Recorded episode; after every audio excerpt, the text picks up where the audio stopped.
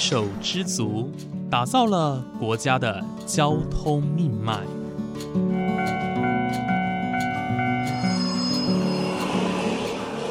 翻山越岭，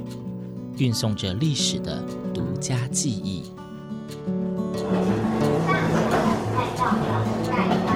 始终不渝，承载着你我的心之所向。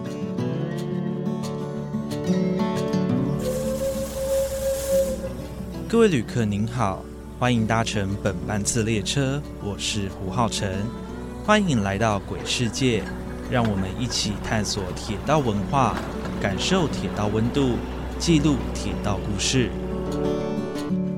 本节目由正声广播公司台中台胡浩辰制作主持，欢迎收听。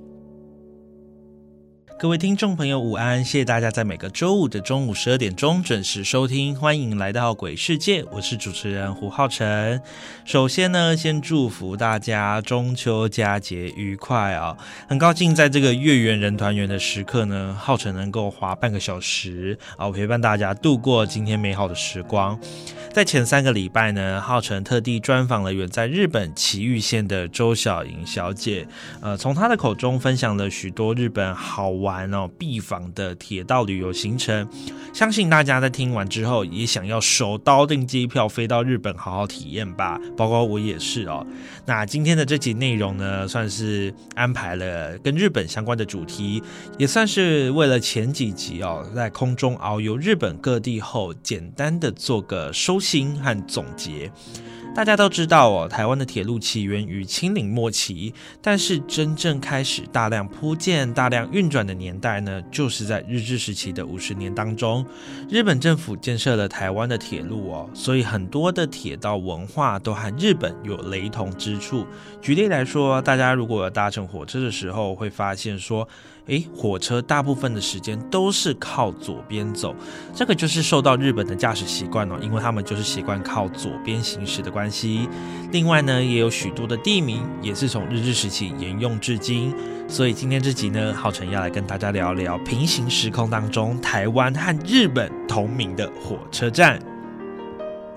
说到台湾和日本同名的火车站哦，数量呢不是只有一个两个，而是高达三十二个哦。不过并不是每个车站都是和日本有相关的哦，有的名称呢也只是刚刚好凑巧一样，就跟我们大家哦很常看到的蔡奇安米亚一样。那这些车站呢分布在北中南东四个区域都有，有些呢是旅客吞吐量非常高的车站，非常重要的火车站，也有一些呢是存在于乡间啊村落的一些宁静。小站，不过不管怎么样哦，每个车站都有他们的故事，都有他们的特别之处。首先呢，我们就从北部出发，第一个要介绍的就是松山车站。松山车站呢，位于台北市信义区和松山区的交界处哦，服务的是台北市东区的乘客们。那松山车站呢，它设站是在一八九一年的时候。它的旧名为喜口站，相信一些老台北人应该是知道哦。喜口这个名称就是松山哦这一带的旧地名。那喜口这个名字是怎么来的呢？其实跟当时住在这边的原住民聚落有很大的关联哦。那清岭末期，基隆到新竹之间的铁路通车的时候，这一座火车站的名称叫做喜口火车码头哦。一直到了日治时期，日本政府才把这个地方改名为松山。正好和日本四国爱媛县的松山市同名哦，也有人推测呢，日本政府把溪口改成松山的原因哦，其实是跟爱媛县的松山是有相关的，他是想要让两个地方哦是呃有一个同样的名称。那到了二零一三年的时候呢，台铁的松山车站和日本 JR 营运的松山车站地为姐妹车站，就是刚刚前面啊提到位于日本四国爱媛县的松山车站地为姐妹车站。这个是台湾第二座和日本地位姐妹车站的铁路车站哦。那松山车站呢，之所以很重要，不仅是因为它其实算是分担了台北车站的运输量之外，还有一个原因哦，是它过去曾经是许多列车的起讫站。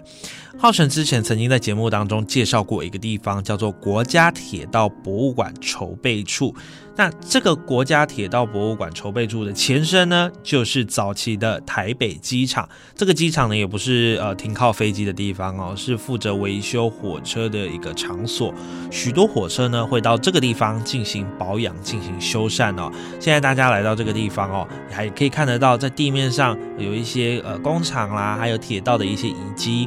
而这个地方呢，就非常靠近松山车站，因此许多列车呢完成载客任务之后，就会直接进入台北机场进行保养和修缮。但是随着细科哦到板桥之间的铁路地下化陆续的分段完成，以及这个机场呢迁移到了桃园的富冈基地之后，以松山车站作为起讫站的列车呢，却是少之又少喽。第二个呢，要介绍的地方叫做板桥车站。哇，大家是不是想不到，原来板桥车站也是台日同名车站之一呢？板桥车站它的旧名呢为方桥，这个方呢就是现在方寮车站跟方山车站的那个方，一个木字旁，在一个方正方形的方哦，方桥。但它的台语一样是念作邦桥，是新北市境内最重要的火车站哦。它成立的时间呢是在一九零一年。诶，大家可能会纳闷啊，清领时期基隆到新竹区间的铁路就通车了，板桥车站怎么会比松山车站还要再晚十年建立呢？原因是哦，当时刘铭传新建的铁路，并不是我们现在所熟知的那一段，呃，经过万华、板桥、树林、莺歌一路到桃园哦。当时的铁路呢，是行经大道城之后，经过现在的台北桥一段，然后进入三重、新庄，接着进入桃园龟山，接上我们现在的桃园车站哦。那在日治时期的时候呢，他们是先把原本旧的铁路拆除，才改线成为现在大家所熟悉的路线。也因此呢，为什么板桥车站会比松山车站再晚十年建立的原因？不过现在呢，大家看到的板桥车站呢，也不是都在同一个地点。在板桥地区的铁路尚未地下化的时候，板桥车站的地点呢，是在现在台北捷运府中站的位置。而现在板桥有一条非常重要的道路，叫做县民大道啊。这条县民大道就是过去的铁路路线，一直到铁路地下化之后，还有新板特区的开发，板桥车站才迁移到它现在的地方，以及呃新建成它现在这样子三铁共构以及有上半大楼结合的样子哦。那么日本的板桥车站又在哪里呢？它就位在热闹的东京都内，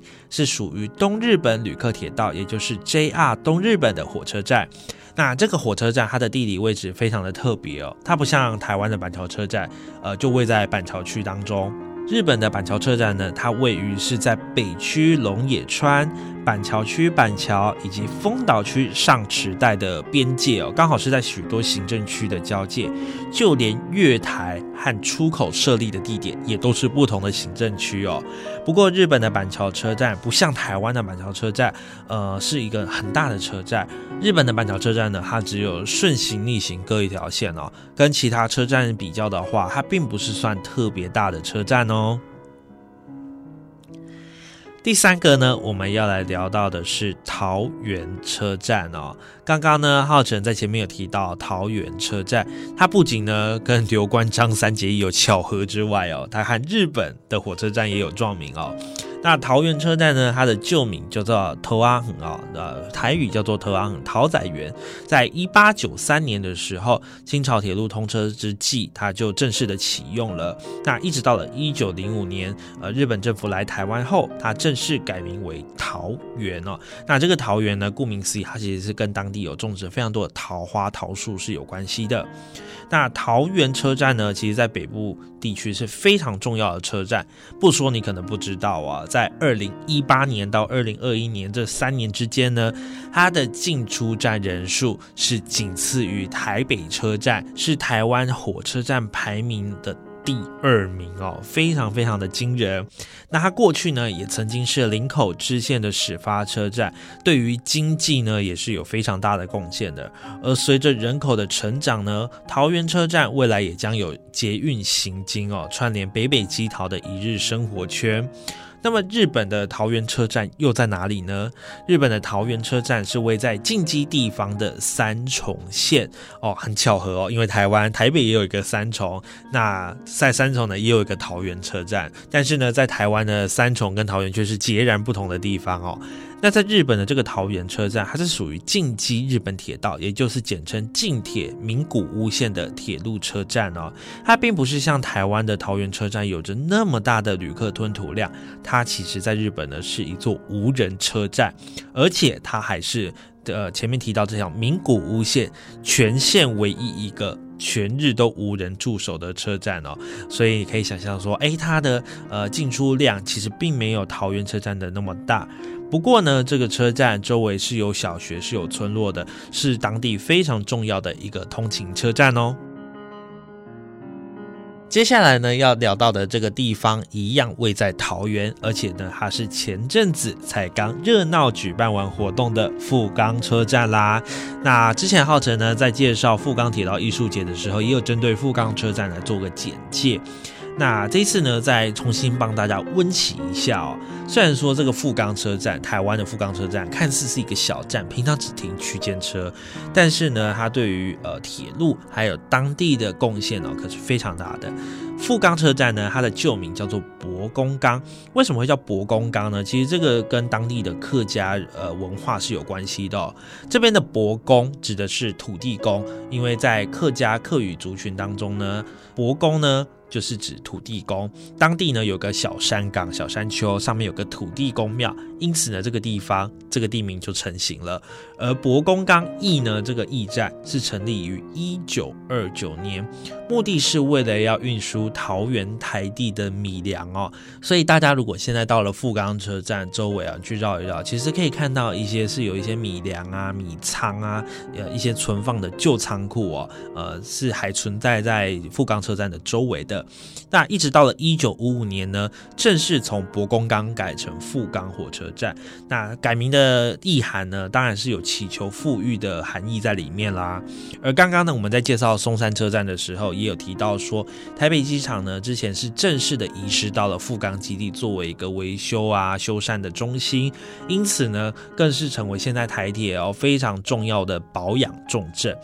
不过提到日本的富冈车站哦。大家呢可能要把地点再形容的更精准一点哦，什么意思呢？因为呢，在日本的国内，富冈车站可是不止一个呢。位在日本的富冈车站呢，前前后后总共有六个名称都有“富冈”这两个字。那目前呢，已经停止使用的有二战前铁道省。华泰铁道局所管辖的富冈车站，现在呢，在俄罗斯文当中被称为是别列兹尼亚克哦，那它是位在库页岛上面。以及呢，位在北海道、属于日本国铁羽幌线的富冈临时沉降场，这两个名称当中也都有富冈哦，也算是富冈车站的其中一员。但是这两个呢，是目前已经停止使用的。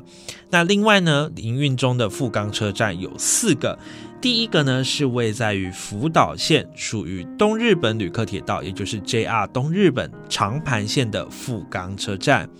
第二个是位在神奈川县横滨市，属于京滨急行电铁本线的富冈车站。第三个是位于群马县富冈市，属于上信铁道的富冈车站。而刚刚提到这个群马县的富冈车站呢，呃，不仅非常靠近世界遗产富冈纺纱厂，它的站体呢也曾获得数次的建筑奖项哦。而刚刚提到的第四个，就是位在岐阜县关市，属于长良川铁道的。关富冈车站哦，富冈车站在日本有非常非常多个，包括已经停用的，还有营运当中前前后后总共有六个，非常的多。那虽然说他们都叫做富冈哦，不过在辨别上，他们都会用隶属的铁道公司，还有当地的地名作为区隔，也因此呢，大家就比较不至于会搞混。不过台湾岛内呢，也有许多撞名车站，日后有机会会再向大家介绍哦。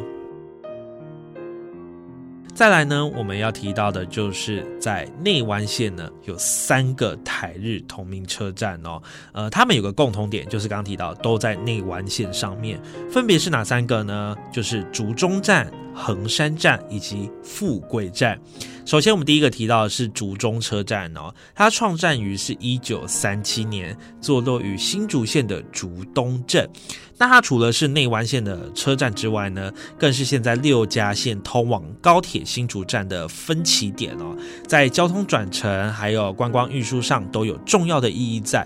而在六家线通车之前呢，竹中车站相对于其他内湾线比较热门的车站而言，它的进出站旅客并不多。这一点其实跟日本的竹中车站就是有点类似了。日本的竹中车站是位在九州的大分县，是九州旅客铁道，也就是 JR 九州的丰肥本线车站。这两个车站有个很像的点哦，就是他们比较属于是那种地方型的通勤车站，提供给当地的村落民众通勤的火车站，并没有很庞大的人流哦。那接下来第二个呢，就是横山车站了。台湾的横山车站呢，是坐落在新竹县横山乡。呃，设站是一九五零年哦。那现在如果大家到横山车站的话，可以看到有两个月台，一个是新的，一个是旧的。呃，他们都是属于暗式月台啦。不过新的呢，是为了要配合列车的高度而重新新建的。那在日本的横山车站，哎，也有好几个分身哦。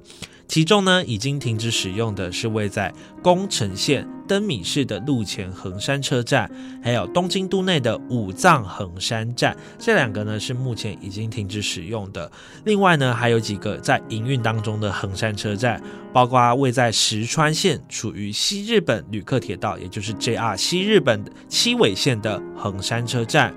还有另外一个呢，是位在兵库县，属于神户电铁的横山车站；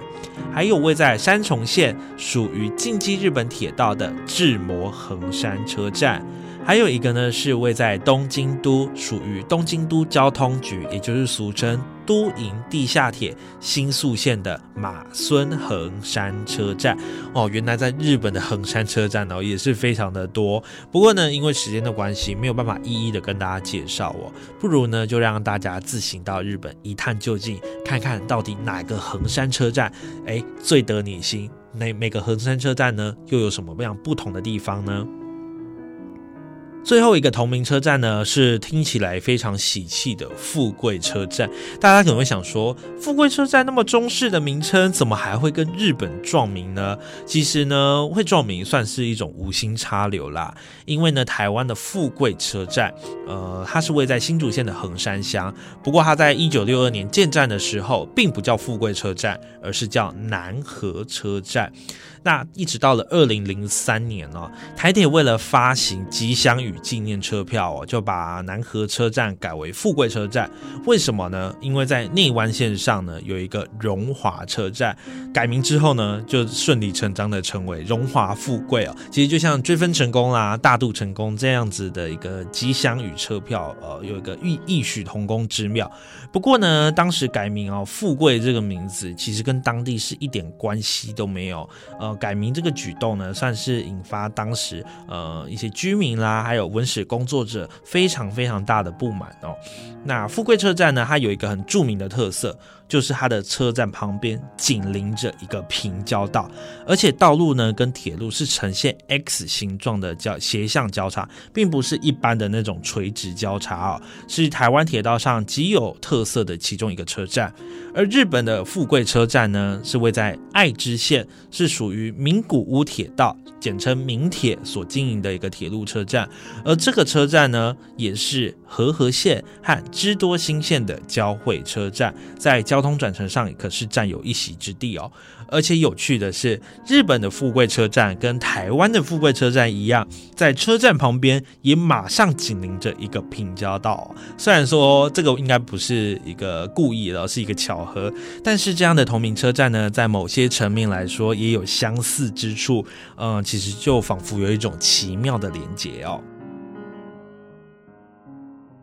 在今天的节目当中呢，浩辰介绍了北部和日本同名的车站哦，哇，光是这七个就讲了很久，从台北、桃园到新竹，他们异曲同工之妙啊，就有非常非常的多。而在下一节节目当中呢，浩辰要来介绍是中部地区的同名车站，我们要从苗栗出发往南，山海线都有值得探究的车站哦。